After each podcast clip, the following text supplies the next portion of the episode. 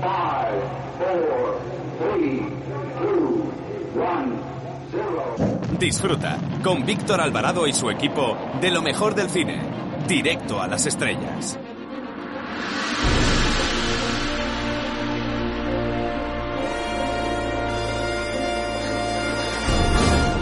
Hola, soy Paspadilla y quiero mandar un saludo, mm, ¿cómo diría? Como un email, directo a las estrellas. Un beso muy fuerte.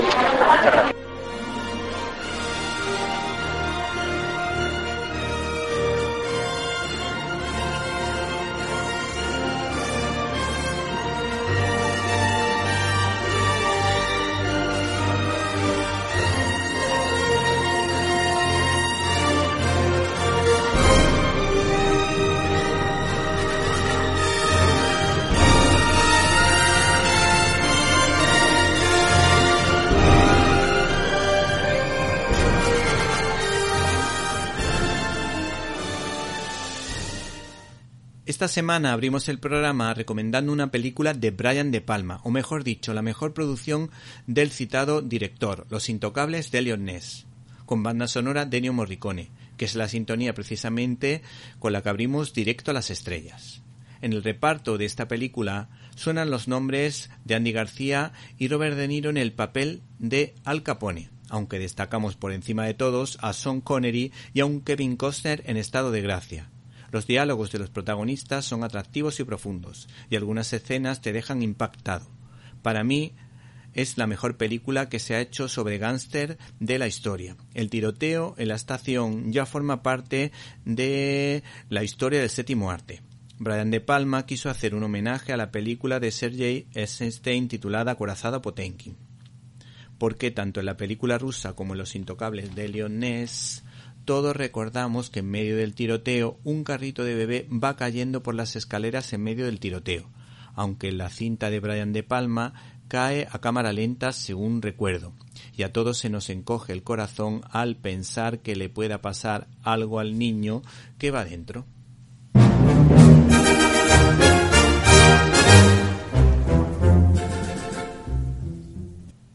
Bienvenidos a una nueva edición de Directo a las Estrellas, tu programa de cine. Y en una semana marcada por la resaca de los Goya, nosotros nos quedamos con el Goya de Honor y con Ángela Molina, porque hay que decir que esta mujer fue realmente valiente al dar su testimonio de fe en un ambiente hostil. Quiero dar gracias a Dios por todo, por el amor, porque es la mejor manera que conozco de dar gracias por todo. Así que aplaudimos estas declaraciones de Ángela Molina y por supuesto les hablamos de los estrenos de esta semana empezando por el peliculón Minari Historia de mi familia, una cinta con valores que seguro que les encantará. Aunque también hay que decir que se estrena una cinta de terror que yo creo que gustará a muchas personas. Relic. En Críticas en un minuto analizaremos los pormenores de una de las películas que entrará en la carrera por los Oscars. Nos estamos refiriendo a Mank, que de alguna manera nos habla de cómo se gestó el guion de Ciudadano Kane de Orson Welles. Y no pueden perderse nuestras secciones habituales como la de Irene de Alba que nos va a hablar de una serie infantil de televisión. Por otra parte, les aconsejamos que no se pierdan la entrevista que tendremos con el Pater Cinéfilo, que nos va a hablar de 100 películas cristianas editada por Homo Legends. Para comentarios, dudas y sugerencias puedes escribirnos a la dirección que ya sabes info arroba repito info arroba y si no pudiste escucharnos en directo pues puedes hacerlo en diferido a través del canal de iVox Cine y Libertad donde puedes encontrar todos los contenidos de este programa y otras cosillas que quizá te puedan interesar. Así que no te olvides del canal de iVox Cine y Libertad. Por otra parte, hemos recibido un correo de Julia Jiménez Luna que nos recomienda la serie que pudo ver con sus hijos titulada Bruja Escarlata y Visión. Para comentarios, dudas y sugerencias, puedes escribirnos a info arroba cinelibertad.com. Comenzamos.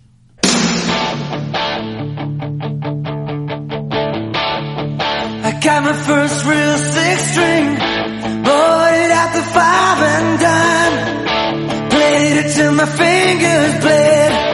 Was a summer of La cartelera.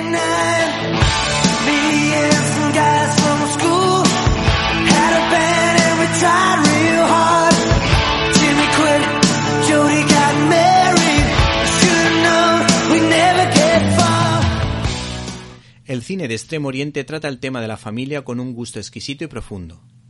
Todos recordamos con cariño las producciones de Yoji Yamada o Hirokatsu Goreda. El caso es que los japoneses en esta ocasión ceden el turno a los coreanos, ya que Lee Isaac Chang presenta Minari, Historia de mi familia. Se trata de su cuarta producción. La primera de ellas fue una historia rodada en Ruanda sobre los Hutus y los Tutsis titulada Munjurangabo, aunque también se le recuerda por dos producciones, Lucky Life y Abigail Harn.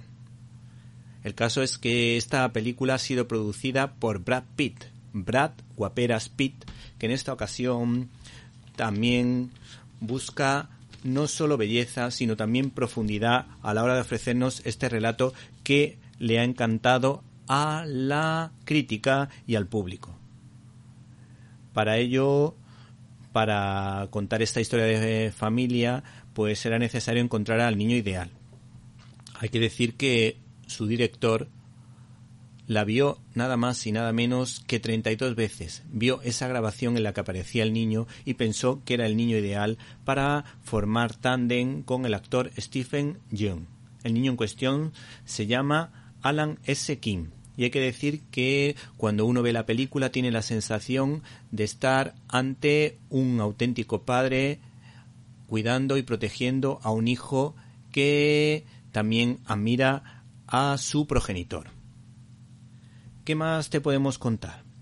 Pues por último te podemos decir que esta película pues tiene desde luego muchos tintes autobiográficos. El director en declaraciones a fotogramas dijo lo siguiente, en realidad yo tampoco sé mucho sobre el minari. Es una planta que trajo mi abuela y ni siquiera me agrada comerla. Me gustaba porque para mí suponía la oportunidad de ir a jugar al río y cantar mientras ella lo recogía. Era un momento para estar juntos. Fue al escribir el guion cuando hice un poco de investigación y descubrí que es muy medicinal, purifica el agua y la tierra. Lo curioso es que no se utiliza la primera cosecha sino la segunda, que crece siempre muy fuerte. Así que hay muchos elementos poéticos en torno a este vegetal. Hay que decir que fue duro emocionalmente sumergirme en algo tan íntimo. Fue duro.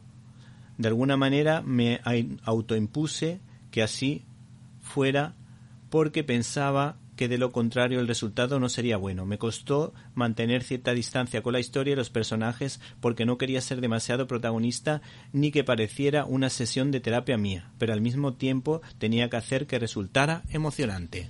Y por si te animas a ver esta película de amor, sonrisas y lágrimas, te contamos brevemente su argumento. Ambientada en los años 80 e inspirada en las vivencias del director, sigue una familia coreana-americana que se muda a una pequeña granja de Arkansas en busca de su propio sueño americano. La casa de la familia cambia completamente con la llegada de su abuela. En medio de la inestabilidad y los desafíos de esta nueva vida en el campo, la película muestra la resistencia innegable de la familia y lo que realmente hace un hogar, una tierna y amplia historia sobre lo que nos arraiga. Estás escuchando Directo a las Estrellas. Víctor Alvarado. Por último, nos queda decirles que se estrenan dos películas del género de terror. El primero de ellos se titula Solo las bestias, que es una cinta realmente bestia. Por otra parte, también se estrena una cinta de terror que desde luego tiene mejor pinta. Si es que se puede decir buena pinta una película de terror. No obstante, hay que decir que Relic, Todo se corrompe, es una cinta de Natalie Erika James, una coproducción estadounidense-australiana, protagonizada por Emily Mortimer, y que cuenta la historia de una anciana, Edna, que desaparece inexplicablemente, y su hija Kay y su nieta Sam se apresuran a ir a la decadente casa de campo de la familia, donde encuentran pistas de su progresiva demencia esparcidas por toda la casa. Después de que Enna regrese tan misteriosamente como desapareció, la preocupación de Kai de que su madre no quiera o no pueda decir dónde ha estado choca con el entusiasmo de Sam por tener a su abuela de vuelta. Abrimos nuestro canal habitual de comunicación invitándoles a que entren en Facebook con el nombre Víctor Alvarado guion directo a las estrellas. Esperamos su comentario. Arroba Cine Libertad es nuestra cuenta de Twitter. Para escuchar tus agudos comentarios te esperamos en arroba Cine Libertad.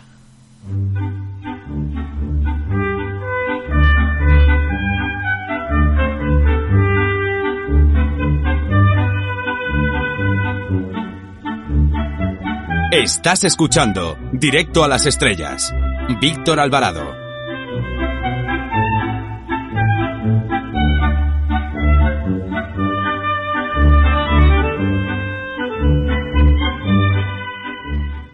Por último, de la semana pasada, rescatamos la película Raya y el último dragón. Se trata de una producción de Disney dirigida por Don Hall y Carlos López Estrada.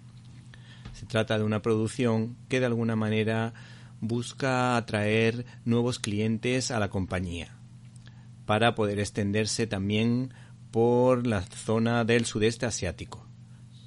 Hay que decir que de alguna manera esta historia pues es una cinta de aventuras fantástica donde están presentes, como no podía ser de otra manera, los dragones. ¿Y qué es lo que ha dicho la crítica de esta película? Pues hemos encontrado un comentario siempre interesante de nuestro amigo el Pater JM, que en esta ocasión además vamos a poder escucharle en este programa. El caso es que dice lo siguiente de Raya y el último dragón. Según he podido saber, está bien, aunque paga con creces la cuota feminista, ecologista y etcétera, algo que ya cansa un poco también. Arroba Cine Libertad es nuestra cuenta de Twitter. Para escuchar tus agudos comentarios te esperamos en arroba Cine Libertad.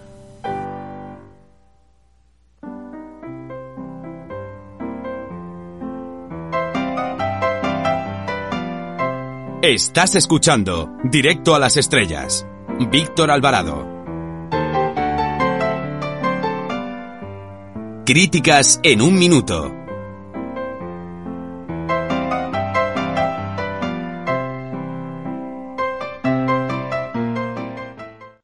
Hola amigos y oyentes, oyentes y amigos de Directo a las Estrellas.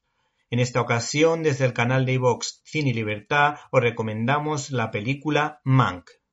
Y es que a lo largo de varias semanas vamos a hablar de grandes peliculones o grandes producciones que tienen posibilidades de entrar en la carrera por los Oscar. En los últimos años han surgido una serie de producciones cinematográficas que cuentan episodios muy concretos de estrellas de la época dorada de Hollywood. Todos recordamos con cariño, por ejemplo, a Mi Semana con Marilyn o Hitchcock, que hablaba de lo que ocurrió alrededor del rodaje de Psicosis, si la memoria no me falla. Estos dos son ejemplos bastante importantes, pero hay muchísimas otras producciones. Man es un largometraje que nos habla del encuentro entre el escritor y guionista Herman Mankiewicz y Orson Welles, cuando el polifacético cineasta le propone que escriban juntos el guion de una de las películas más valoradas de la historia y después de muchos años todavía hay que decir que Ciudadano Kane ocupa el primer puesto en el American Film Institute. Hay que decir que esta producción, pues en muchas listas suele estar entre los primeros puestos. Hay que decir que es una obra maestra, que es una película muy buena, y que yo he disfrutado cuando me he puesto a verla. No obstante, no se encuentra entre mis favoritas. Aunque hay que decir que las aportaciones de este cineasta fueron de un nivel realmente insuperable. Todos recordamos, por ejemplo, sus encuadres, sus picados y contrapicados, el juego de luces y sombras y muy especialmente el haber sido el primero, aunque John Ford ya se puede decir que lo había logrado en conseguir la profundidad de campo, que se hace mediante un gran angular y que permite de alguna manera ver con la misma nitidez al personaje principal y, por ejemplo, a uno que aparece por el fondo y se va acercando. También nos permite este efecto, pues que podamos observar varias capas o varios planos dentro de un mismo plano, como por ejemplo esa mm, recordada escena en la que el autor iluminó una rejilla para que la luz pasase a través de, él y de alguna manera se pudiese ver al personaje en blanco y negro, eh, luego iluminado, luego en blanco y negro, luego iluminado, mientras se va acercando a un primer plano donde, por ejemplo, pues nos encontramos una mesa con una máquina de escribir. En definitiva, hay que decir que fue fuente de inspiración para muchos cineastas que vinieron posteriormente. El caso es que este gran actor, locutor, brillante director de teatro y de cine, hay que decir que tuvo ese encuentro con Mankiewicz como cuenta el cineasta en cuestión, David Fincher, al que recordamos por thrillers inquietantes como Perdida, Zodiac y La Tremenda Seven, aunque también ha hecho alguna que otra película amable, como el curioso caso de Benjamin Button. ¿Qué podemos decirte de esta producción? Pues que, como ha ocurrido en otras ocasiones, está rodada en blanco y negro y es, por decirlo de alguna manera, la fuerte apuesta de Netflix que fue nominada a los Globos de Oro y que perfectamente podría optar algún que otro Oscar, aunque todo apunta a que el premio a la mejor película pues seguramente podría ser para Nomadland y podemos decir que todo esto se debe fundamentalmente al movimiento ultravioleta, puesto que, por supuesto, nosotros estamos a favor de la igualdad entre hombres y mujeres, siempre que se entienda que hombres y mujeres son complementarios, siempre que no se imponga desde un punto de vista ideológico. Por otra parte, esta producción nos introduce con acierto en el Hollywood de las altas esferas, donde nos podemos encontrar a grandes productores como los de la Metro, la Warner, la Fox o la Paramount. Y como decíamos, podemos observar cómo se gestaban los guiones. En este caso, el guion lo escribieron Mankiewicz y Orson Welles y precisamente ganaron el Oscar al guion de Ciudadano Kane.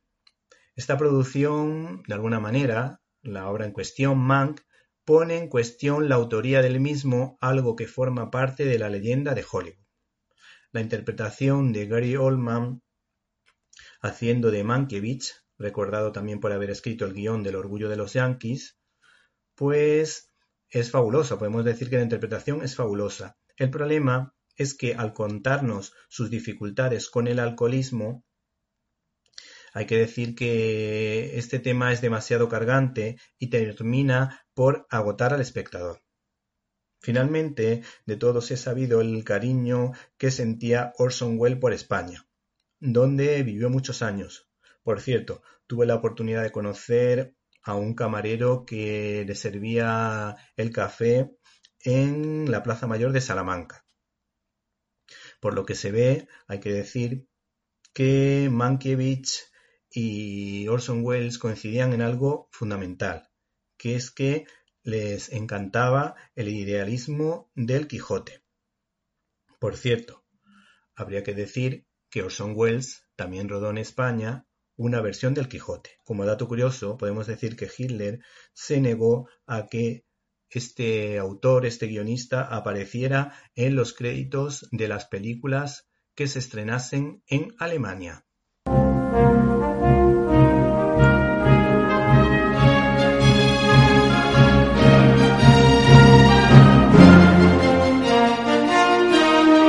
Storyboard.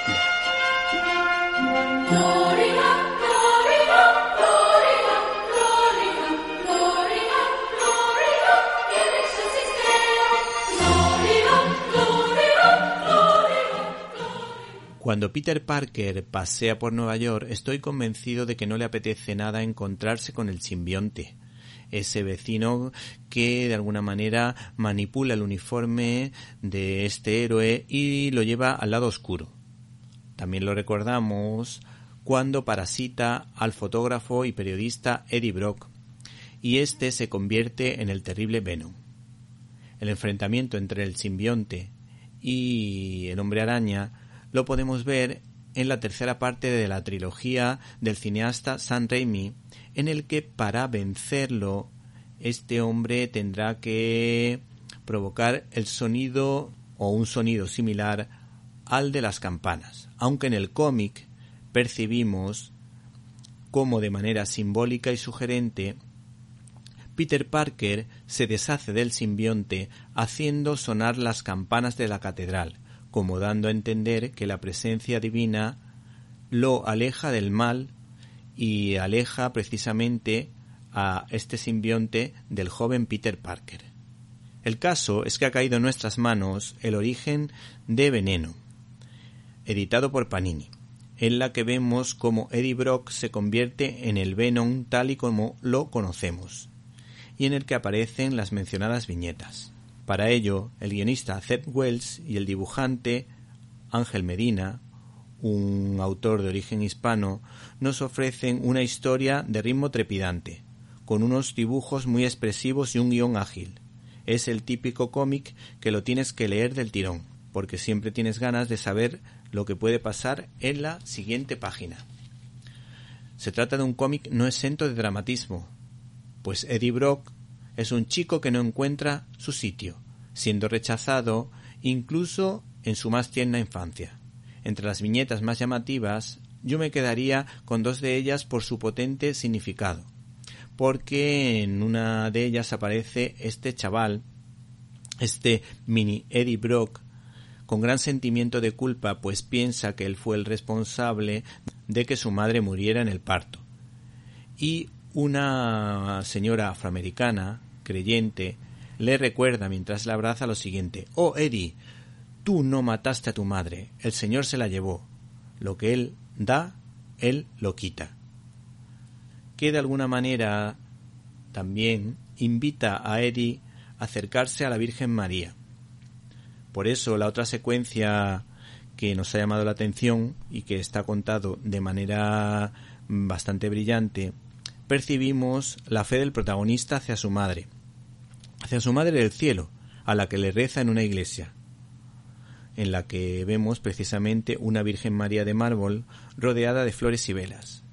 En ella, Eddie parece dirigirse a la Virgen María, mientras se acerca un misterioso personaje aunque no desvelaremos si Eddie Brock seguirá por el buen camino o se desviará para siempre.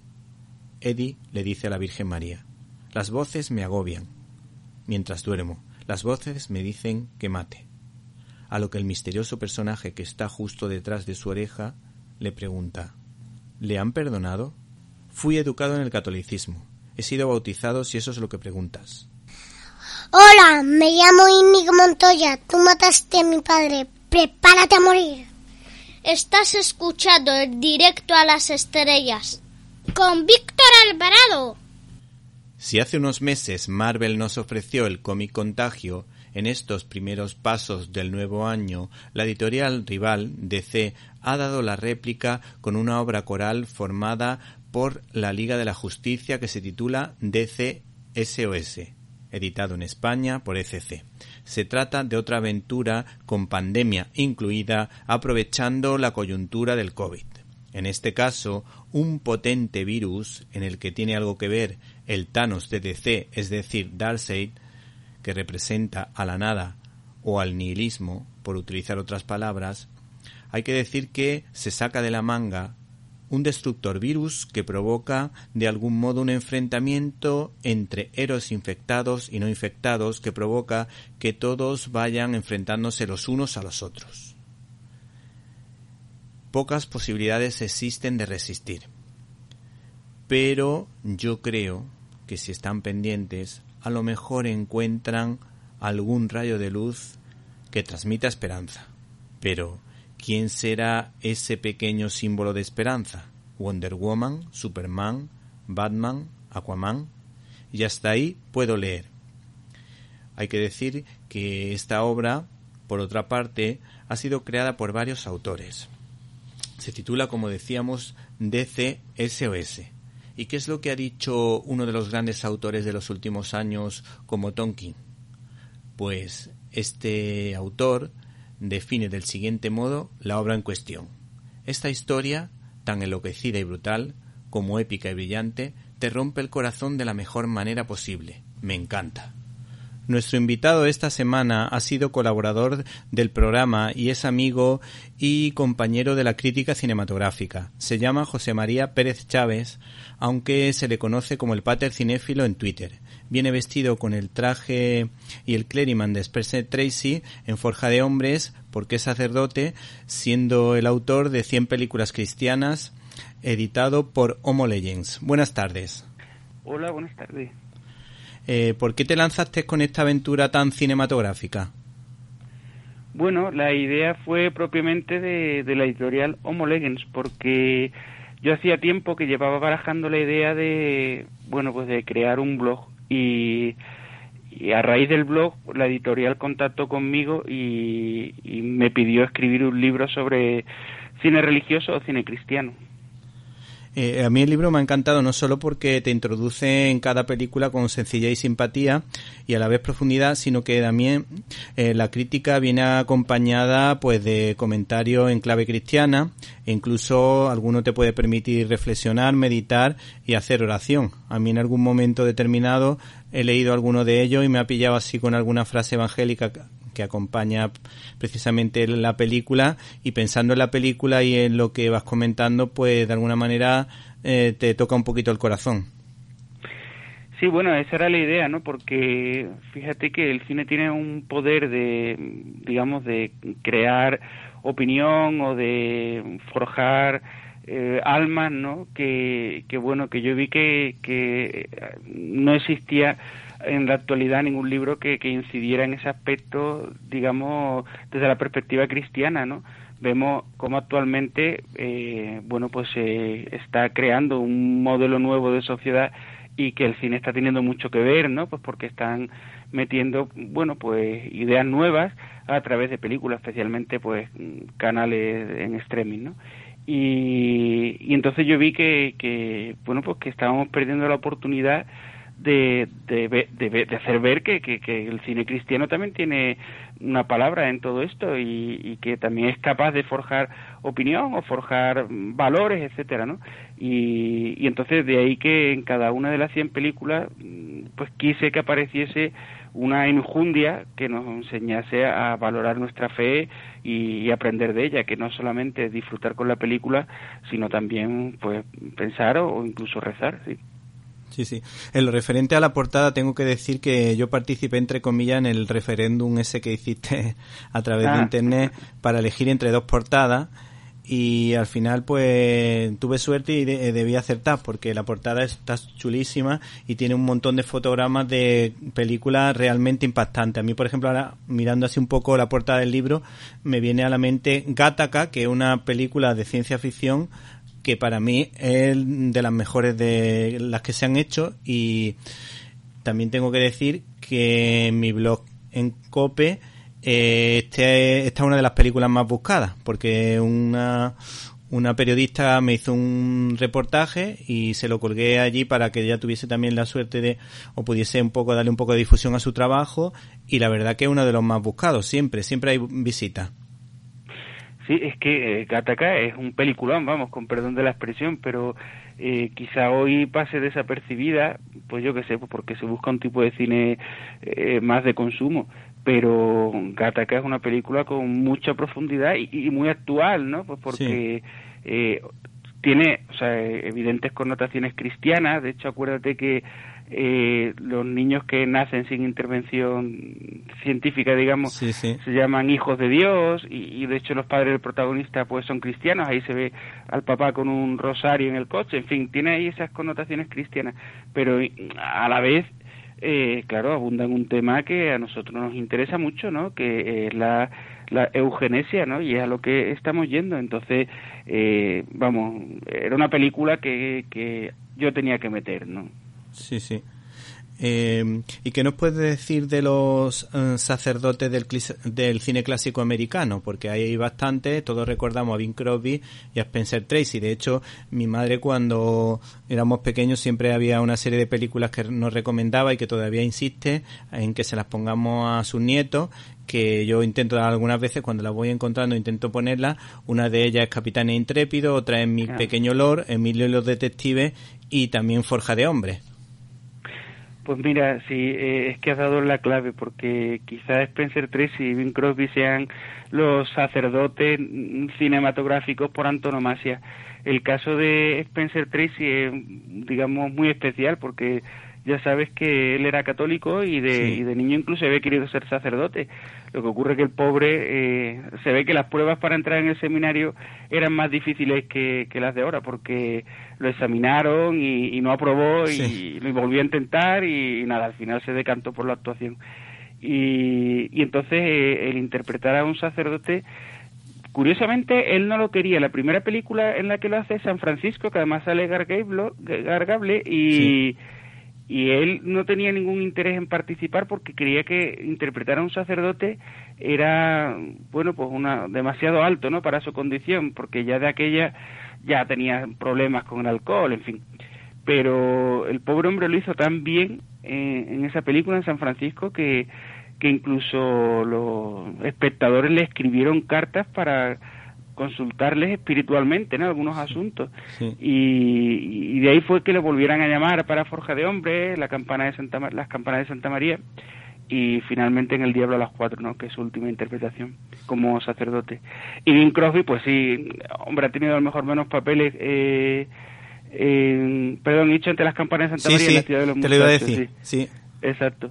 Y, y Bing Crosby es el que aparece en Si- Siguiendo mi camino y Las campanas de Santa María, que es en menos películas, pero también eh, lo hace muy bien, especialmente Siguiendo mi camino, que aparece en el libro, eh, me parece una genialidad, ¿no? La, su interpretación tan, digamos, convincente y, digamos, respetuosa con el sacerdocio católico. Sí, bueno, de hecho, Tony LeBlanc eh, nunca, creo recordar que nunca quiso hacer de sacerdote porque para él era muy importante la figura del sacerdocio y no se veía digno de representar ese papel.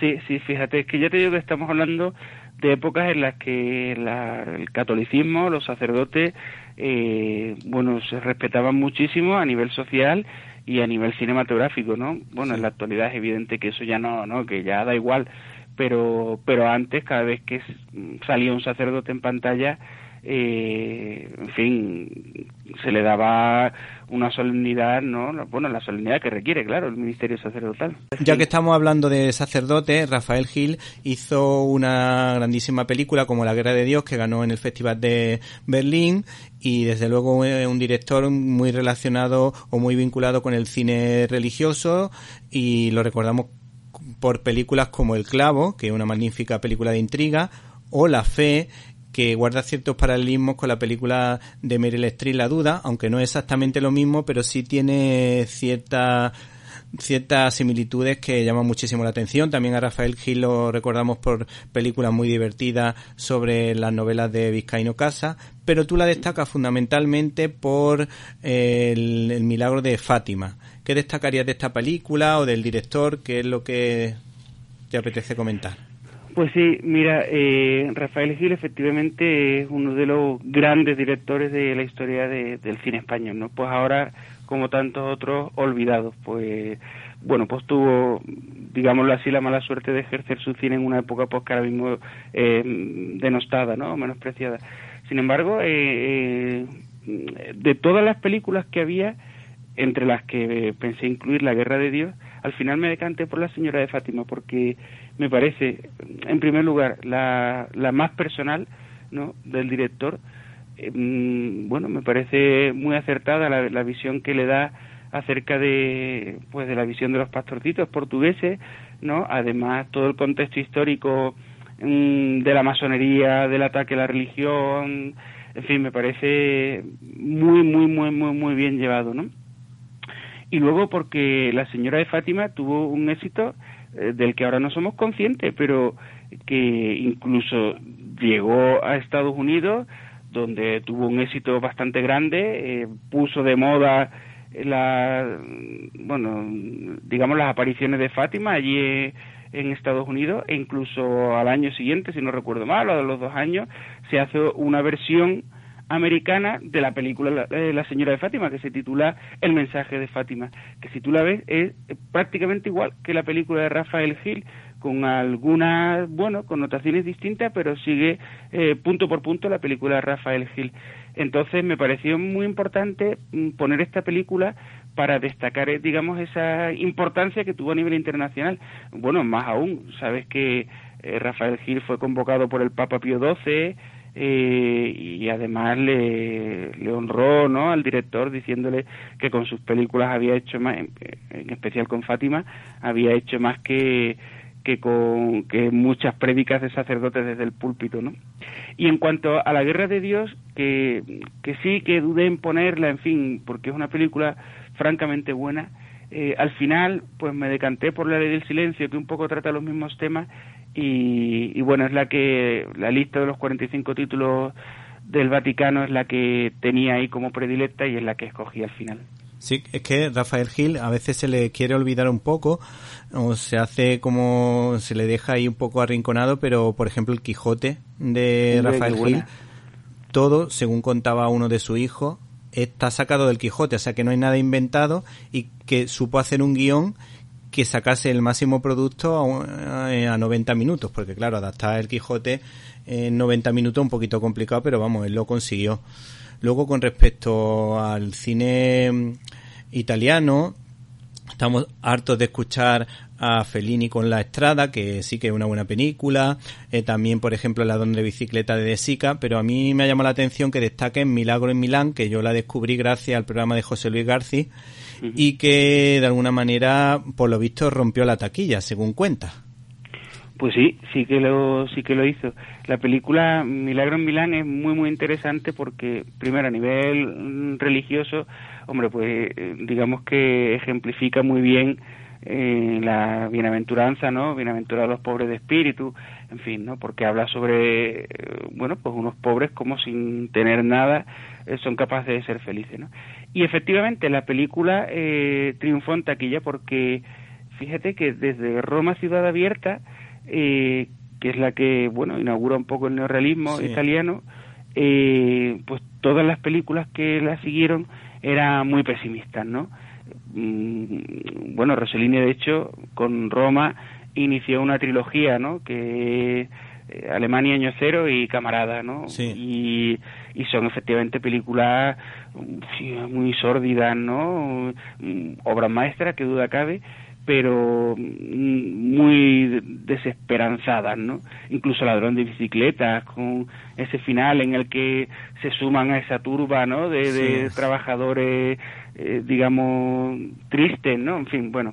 Y sin embargo, Milagro en Milán, siguiendo la, digamos, la tónica del neorrealismo, pues le da una vuelta de tuerca y entonces allí donde existía desesperación le pone esperanza o donde existía tristeza pone alegría y la gran prueba es eh, el personaje protagonista que es un hombre eh, dicharachero, sonriente, feliz, ¿no? Que que lleva constante esperanza allá donde va y que incluso cae, bueno, por azar en un pueblo de pobres, ¿no? En chabolas y en donde nadie quiere saber nada de nadie, pero él lleva la alegría y la esperanza del que vive con optimismo pues la vida y entonces, eh, claro, el pueblo italiano viniendo de un tipo de cine tan triste, de repente se encuentra con algo que le produce alegría y más sabiendo que era lo que querían, ¿no? Después de una guerra lo que querían era que les diesen buenas noticias, no malas. Pues al final triunfó en taquilla la película. Y una cosa que descubrí haciendo el libro, en una entrevista que le leía a Steven Spielberg, es que él se de- declara fan de la película y que, bueno, para no desvelar mucho, pero hay la escena de las bicicletas volando, Sí. ¿no? Pues la coge él de, de Milagro en Milán.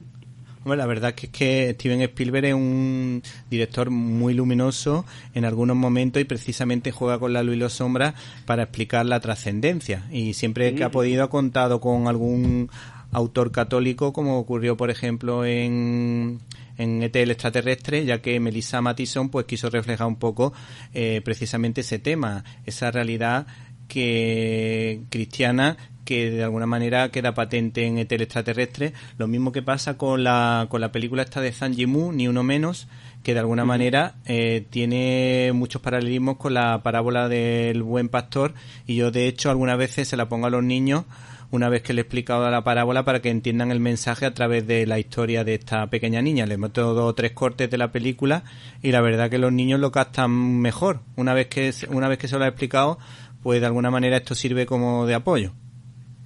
Sí, es que en efecto la quizá ni uno menos sea la película donde no haya religión, no de Sí. manera explícita Sí. y ni siquiera implícita.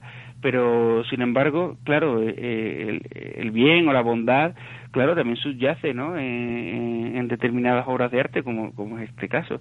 Y, y entonces ese ejemplo de la niña que va en busca del alumno que se le escapa es que es un reflejo fidedigno, como has dicho, de, de la parábola del buen pastor. Entonces, a mi juicio era imprescindible meter la película, que también, digo, sirve como ejemplo de eso, ¿no? De que cuando eh, eh, detrás del bien, la bondad, en fin, se encuentra Dios, ¿no? Aunque no se, se diga de manera explícita, y yo creo que en esa película lo refleja respecto de ET.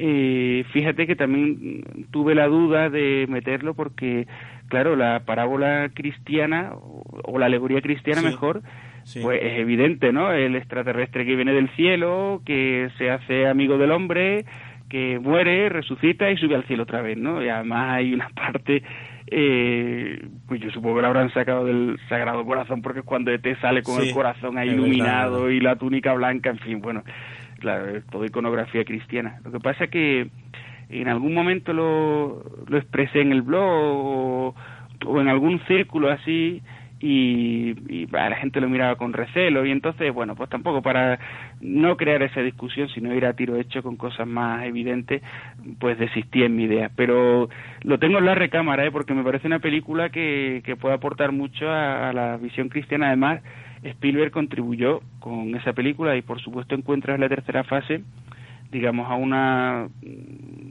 digámoslo así, una especie de visión religiosa del extraterrestre que en el fondo es una búsqueda de Dios, ¿no? Sí. Un, un elemento trascendente que nos cuida, nos guía y, y ya está. Y, Spielberg con esas dos películas, ya digo que contribuyó a, a esa, a esa visión que hoy pues mucha gente tiene de los extraterrestres, que en el fondo, insisto, es una, un anhelo de la existencia de Dios, vamos. Sí, sí. Bueno, ahí el tema de la persecución religiosa a mí me llama la atención la cantidad de películas tan tremendas que existen eh, persiguiendo al nazismo con toda la razón del mundo, pero lo que me cuesta trabajo entender porque hay tan pocas películas que hablen de la persecución de los cristianos en la Rusia comunista, por ejemplo, o en Camboya, o en Venezuela, o en Cuba. Pues sí, a mí también me sorprende, como bien dice, hombre, me parece loable que, que se hagan películas del holocausto, que se hable de él, en fin, etcétera. Pero, pero me sorprendió tremendamente que de Rusia, vamos, de la Unión Soviética, no exista prácticamente nada. Entonces, eh, viendo las pocas películas que existían, al final recaí en Cosecha Amarga, que es la que muestro ahí, que habla sobre el Holodomor, ¿no? el genocidio ucraniano. O sea, mm, mientras que del holocausto hablamos de 6 millones de personas mm, asesinadas, Sí. es que el Holodomor son 10 millones y a veces eh, más, ¿no? Y, y en menos tiempo.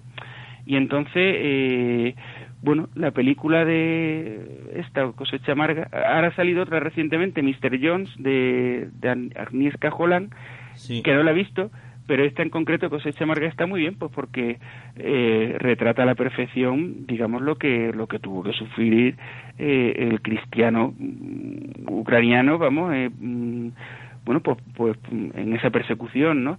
Y, y en el hecho de que no se diga nada, yo creo que es el, el, el blanqueamiento histórico no y eh, endémico podríamos decir que existe respecto del comunismo no que se le ocultan todos sus crímenes que se le ocultan todos sus excesos etcétera. Y se cargan las tintas contra uno bueno que muy bien claro fueron muy malos pero se olvida la otra parte que fueron igual de malos y a veces hasta peor, ¿no? Sí, sí. En diálogo, en diálogo de Carmelita, que es una película que yo descubrí gracias a Jerónimo José Martín y Juan Orellana, que hacían un programa por la noche de cine. Eh, mm, yo, vamos, comprendí perfectamente, tú lo sé porque como hemos hablado muchas veces de lo de la Vendée en el programa, Sí. Pues sé que esa- ese tema de la persecución, pues ahí se queda bastante bien reflejado. Luego, por otra parte, eh, mm, un giro así importante que me gustaría dar es los dos grandes directores cristianos que se puede decir claramente que lo son, eh, son Mel Gibson y Terence Malick. Eh, Terence Malick lo tenemos como un personaje que de la pintura, la pintura la, la lleva al cine de una manera espectacular. Yo he comparado un cua- cuadro de ciertos pintores con su obra y me quedo alucinando eh, porque mm, tiene mucha profundidad todo lo que cuenta, tanto en la forma como en el fondo, y luego mm, el crack entre los cracks que para mí es Mel Gibson con La Pasión y hasta el último hombre, bueno, Apocalipto también, todas las que toca Mel Gibson, es verdad que hace pocas películas, pero la verdad que mm, tiene una profundidad, se le critica mucho que a veces son las imágenes duras, pero el mensaje, eso no resta que el mensaje es, es realmente bueno. No sé qué opinión tienes tú de estos dos cineastas. Pues la misma que tú, efectivamente, a Mel Gibson me parece un director excepcional y de lo mejor, no solo de los últimos tiempos, sino de la historia del cine, ¿eh? con tan pocas películas, ha sabido marcar un antes y un después. Eh, hablamos efectivamente de La Pasión o Apocalipto, que están entre mis favoritas, pero es que ya con eh, El hombre sin rostro, oye, despuntó, y Braveheart, por supuesto, que quizás sea su obra maestra, su obra culmen, ¿no? Y, y entonces eh, yo creo que sí, que es un director que, que, que sabe mostrar, digamos, la, la, la realidad cristiana también en su patetismo, ¿no? Pues porque la, la pasión, a fin de cuentas, desmitifica eh, pues eh, la figura de Cristo que llevábamos arrastrando probablemente desde Rey de Reyes o incluso antes, ¿no? De, bueno, una figura pues digamos impasible, ¿no? Eh, y claro, y incluso la pasión, ya digo, Rey de Reyes, vamos, a- que no sale ni una gota de sangre. Sí, y, sí, sin verdad, embargo, sí, sí. eh, aquí vemos a la pasión tal y como fue y tal y como sufrió Cristo.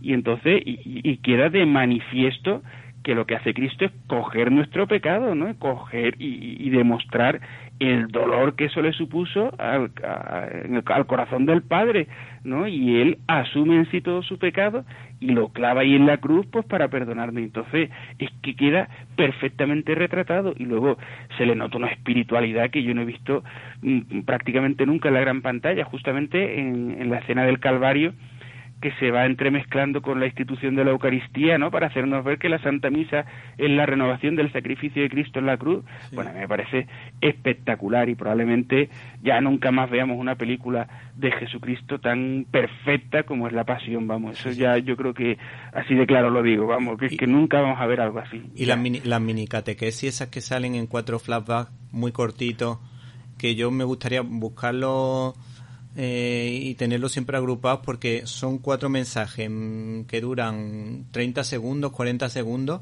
pero que también ayudan a entender el lado tierno, que no que a veces nos quedamos, no, es que es que es muy duro Mel Gibson, sí, pero tú miras esas cuatro escenas intercaladas en momentos muy puntuales, pero muy relacionados con el sufrimiento que le está pasando y los recuerdos que tiene. Y vamos, mm, el que no se emociona con la pasión o con hasta el último hombre, yo creo que son las dos las dos películas, junto a lo mejor una película, alguna película de, de Frank Capra o lo que sea, mm, de las más emocionantes que he visto yo en mi vida. No solo no solo mm, que te emociona por la por la música, por la forma, por la imagen, no, es que te emociona por la profundidad que tiene lo que él cuenta. Sí, sí, sí, sí, sí. Que duda cabe. O sea, es que él con esa película lo que demuestra eh, es, digamos, un conocimiento un contacto, ¿no? O, o una vida mejor, una vida de oración, una vida espiritual muy intensa. ¿eh? Mel Gibson no solo ha querido pues plasmar el Evangelio en la gran pantalla, sino que es que es muy probable que, que todo eso es algo que la ha ido rezando y madurando durante mucho tiempo hasta que al final ha podido plasmarlo en pantalla y todo eso que él ha rezado, esa experiencia de Cristo que ha tenido, eh, es lo que vemos en la pantalla, ¿no? Efectivamente, incluso la ternura.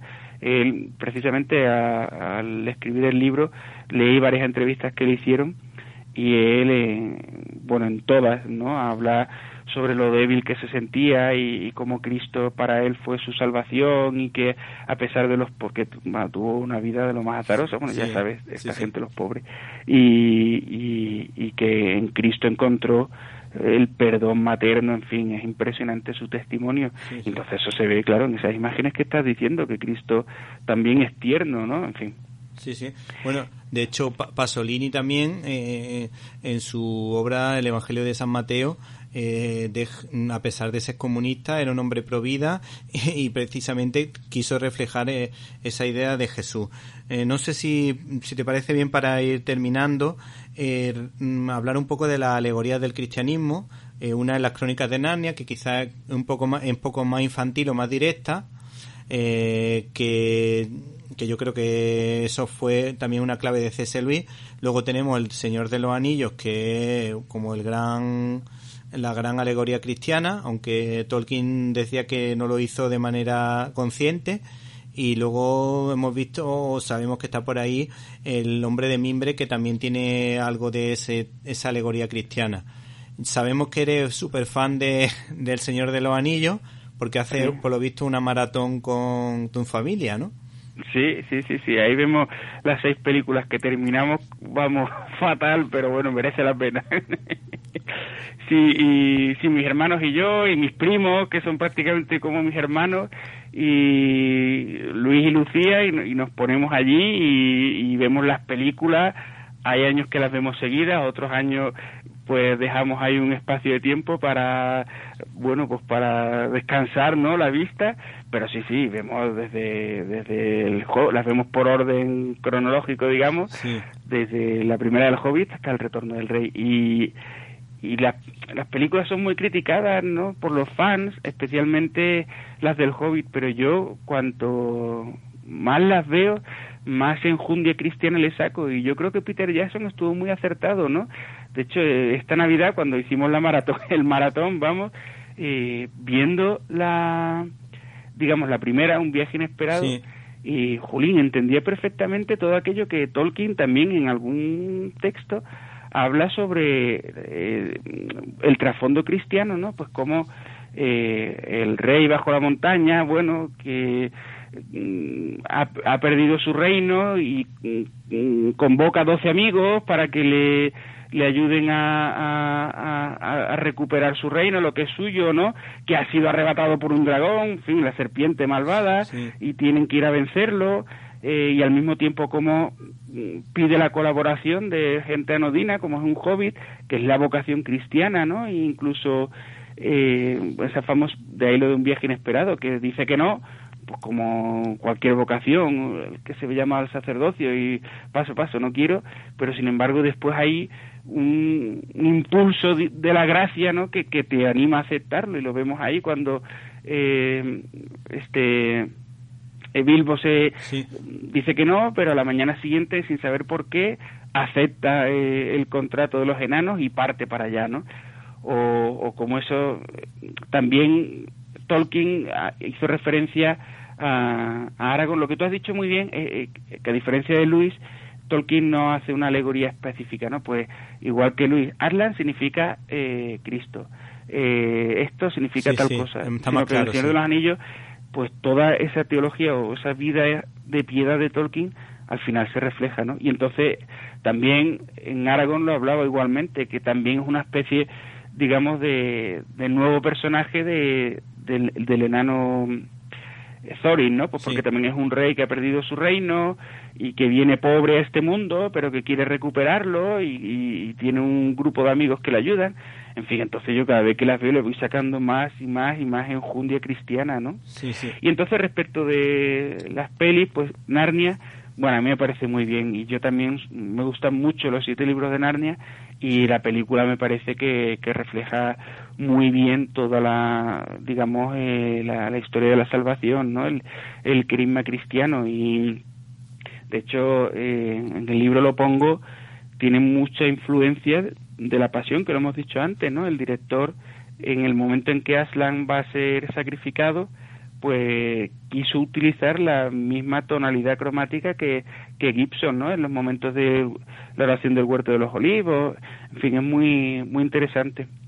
Y en cuanto a, al hombre de mimbre, yo la verdad es que soy muy fan de esa película. La descubrí hace tiempo y casi de casualidad y, y me parece también una película muy interesante pues porque contrapone paganismo o neopaganismo en ese caso con cristianismo. Eh, se volvió a poner de moda hace un año o dos con Midsommar, que te acordarás, ¿no? Y, y esta película se encuentra un poco en la base de esa película, de, de esa de Midsommar, pero esta, El hombre de mimbre, quizás sea más interesante por esa pugna que establece entre paganismo y cristianismo, que al principio están a la par, pero bueno, después se decanta por una de las dos, que ya lo tiene que ver el espectador, ¿no? Y, o el lector. Y, y ya digo, es una película cruda, mm, para niños, la verdad, y, y es una película, bueno, pues que mm, a veces rara, ¿no? Porque, bueno, tiene imágenes extrañas, pero que en el grueso del film se ve por qué, ¿no? Y luego Christopher Lee tenía mucho interés en participar en esta película, de hecho renunció a su sueldo para, para sacarla adelante y aunque no tuvo éxito en su momento, ahora mismo es una película de culto y con razón, ¿eh? Sí, sí. Es que Christopher Lee, la verdad que mm, todo lo que ha hecho se ha convertido en, en culto, en Sí. obra de culto, porque mm, haya tenido éxito o no haya tenido éxito, siempre el hombre mm, saca adelante sus papeles y luego todo el mundo está pendiente de sus intervenciones. Bueno, pues se nos acaba el tiempo. Eh, bueno, este libro es que es una auténtica maravilla. Tiene, hemos hablado quizás de los más famosos, pero aquí está, nos encontramos también con Dreyer, con Berman, con la película El festín de Babés, que es todo, la, todo lo que es el cine, el cine nórdico religioso que también tiene gran profundidad a pesar de lo que nosotros pensamos. Y la verdad que nos quedamos con tu libro, nos despedimos eh, casi a ritmo de chirigota porque sabemos que tiene al- mucho que ver tu vida con Cádiz y nos ha encantado tu libro, el libro de José María Pérez Chávez, 100 películas cristianas de Homo Legends. Pues muchas gracias, Víctor, que por la, bueno, por esta entrevista y me ha encantado hablar contigo y con todos los oyentes, eh, porque sí, en efecto, el libro la verdad es que a mí me ha encantado escribirlo. eh, sobre todo, bueno, he tenido la oportunidad de estudiar mucho, de ver muchísimo cine, bueno, para elegir 100, imagínate, y yo espero que, que esa ilusión con la que yo lo he creado, pues encuentre su eco en el lector y que lo disfrute tanto como yo. Estás escuchando Directo a las Estrellas. Víctor Alvarado. Hola Irene, ¿qué te ha pasado en la cara? ¿Que has estado en una pelea de gallos? Pues casi. Eh, resulta que voy a hablar de la película El Gran Rugido, que fue una de las más accidentadas de la historia. ¿Podrías contarnos el argumento? Pues Han, el zoólogo, y sus mejores amigos comparten una hermosa casa junto a un lago africano, pero nadie viene a visitarlos porque los amigos de Han corretean por todas partes y son grandes, peludos y con aspecto hambriento, leones, tigres, leopardos, pumas. Su vida placentera se torcerá cuando su familia decide dejar los Estados Unidos y trasladarse a vivir con él. ¿Quiénes componen el reparto? Melanie Griffith, Tippi Hedren, John Marshall, entre otros. Sí, por lo que me cuentas debe ser una historia muy muy familiar donde todos están enchufados. Ahora me gustaría que hablases de los entresijos de esta película casera que se empeñó a hacer el director Joe Marshall. Pues primero quería decir que fue una película carísima por culpa de los incendios e inundaciones. Y resulta que el escritor Juan Tejero consideraba que se trataba de una historia eh, que mezcla los estilos entre Richard Attenborough y Walt Disney. Y es que con el dinero ganado por el trabajo del exorcista, el director, que estaba casado con Tippi Hedren, enchufó a toda la familia para hacer una película ambientada en la sabana africana. La verdad es que no los debería querer mucho porque el rodaje fue muy accidentado por la dificultad para controlar a las fieras. Tippi Hedren recibió 20 puntos por ser mordida por un león en la cabeza. A su hija Melanie Griffith le mordieron en la cara. El director Noel Marshall fue atacado 10 veces por los leones y estuvo a punto de perder un brazo. Y a su hermano le dieron 56 puntos. Mis fuentes, o sea, tus fuentes, o sea, nuestras fuentes, nos revelan que esta historia ecologista solo duró una semana en la taquilla. Sí, después de todo el desastre solo duró una semana. Es verdad que fue un desastre económico y además eh, incluso se escaparon los leones por la autopista de Los Ángeles. ¿Se imaginan ustedes lo que pensarían los que pasaban por allí? no me lo puedo ni imaginar. Eh, Irene, ¿te animas a rodar una película con tiburones? Es que me apetece probar suerte, como a este director. ¿Qué me dices? Primero que no me estimas demasiado y segundo que bastante trauma tengo ya con la saga de tiburón de Steven Spielberg. Bueno, pues muchas gracias y hasta la semana que viene. Hasta la semana que viene. Llegó el momento de la despedida, pero antes quiero agradecer el trabajo a todo el equipo de Directo a las Estrellas. Un abrazo para Antonio, Irene, Guadalupe, Jaime, Carlos y Javier, si los que hubiese sido imposible realizar este programa. Espero que usted, y usted, y también usted, o tal vez tú, hayas pasado un rato entretenido. Recibe un cordial saludo de Víctor Alvarado y hasta la semana que viene.